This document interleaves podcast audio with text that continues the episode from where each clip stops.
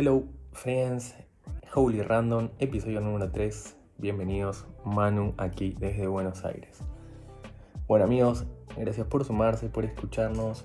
Eh, y bueno, si es la primera vez que nos escuchás, es un poco raro porque deberías empezar por el episodio número 1, pero si quisiste empezar por el 3, bueno, para el Espíritu Santo quería decirte algo a través de este episodio. Y hoy quiero hablar un poco de un tema en el que, voy a ser honesto, no me considero experto, pero que eh, hace poco como que vengo reflexionando mucho y creo que, el Espíritu Santo también quiere enseñarnos algo. Y bueno, quiero que también lo podamos conversar, así que me pueden escribir en Instagram.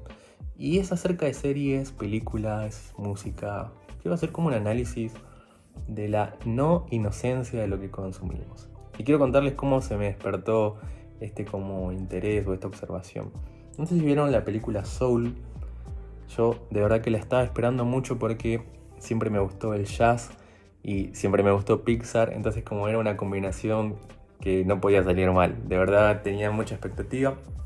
Y la película, siendo honesto, me gustó, estuvo muy buena. Por ahí no superó mis expectativas, esperaba algo más, pero fue muy linda. Y visualmente excelente, es de las películas más hermosas de, animación que vi en mi vida. Bueno, no importa eso. La cuestión es que em, si no la viste, voy a hacer spoilers, así que te puedes retirar en este preciso momento y nos vemos en otro episodio. Pero bueno, ya te advertí. La, película básicamente habla del valor de, las cosas pequeñas, de realmente disfrutar la vida, de encontrar un propósito que va más allá de, grandes metas. Y el mensaje está lindo, la verdad que la moraleja me sirve, pero algo que, me pasó, que me chocó mucho en el momento es, ¿no se acuerdan que en un momento el personaje principal quiere volver a, su cuerpo, su, su espíritu, su alma estaba en otro lugar? y se encuentra con personas que hacían viajes astrales y le consiguen un acceso para volver a su cuerpo. Ahora, a mí me sorprendió la naturalidad y, cómo embellecieron esto de un viaje astral.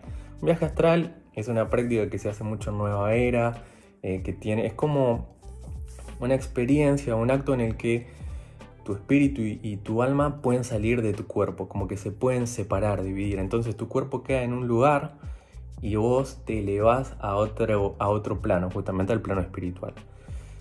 Pero me, chocó, me sorprendió que lo hayan naturalizado tanto.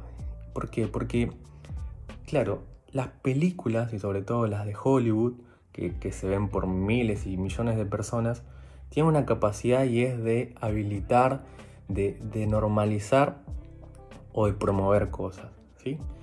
Entonces, a través de, una película o una historia buena, vos podés lograr eh, quitarle la gravedad a un asunto o hacerle foco para que se vea más evidente. En este caso, yo pensaba en cuántas películas a lo largo de estos años eh, provocaron esto, normalizar cosas que para Dios están mal. Y voy a dar algunos ejemplos, no quiero que se ofendan, porque obviamente yo veo películas y, el Espíritu Santo a veces me confronta y a veces yo eh, tengo que pedirle perdón porque Él me dijo algo y yo a veces no lo hice, pero bueno, quiero ser más cuidadoso, ¿no? Estoy, por eso también vengo reflexionando. Una, por ejemplo, que se estrenó hace ya más de 10 años, 15, se llama Secreto en la Montaña, que era una película de dos vaqueros que eran homosexuales. Eso hizo como con una historia, estuvo muy premiada incluso en los Oscars, hizo como que no sea tan grave y se avaló, se normalizó las relaciones gays. ¿sí? Eh, otro ejemplo, Harry Potter, que es una historia que los adolescentes aman. No se ofendan, sé que hay muchos fans de Harry Potter. Eh, yo particularmente no la vi, creo que vi una cuando iba a la escuela, pero el resto no las vi.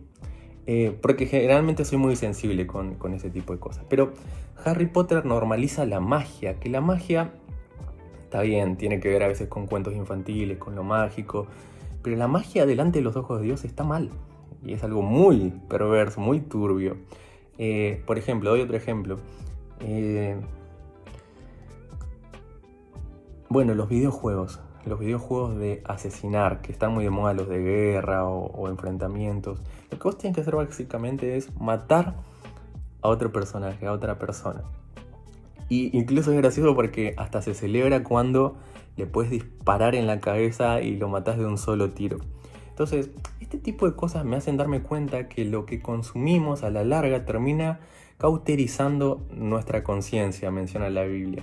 Es como que perdemos la, gravedad de lo que está bien y está mal. Y de a poco, en la medida que permitimos exponernos a este tipo de contenido, eh, creo que, que, como es algo agradable y atractivo y nos entretiene, eh, nos va como de una manera muy astuta robando el temor de Dios, nos va robando como esa sensibilidad a lo que está bien y a lo que está mal. Ahora, con esto no estoy diciendo no hay que escuchar música, no hay que ver películas, pero sí me interesa esto de, no ser inocentes ante lo que consumimos. Por ejemplo, los viajes astrales, no sé si conocen a Gustavo Cerati, un artista argentino muy reconocido.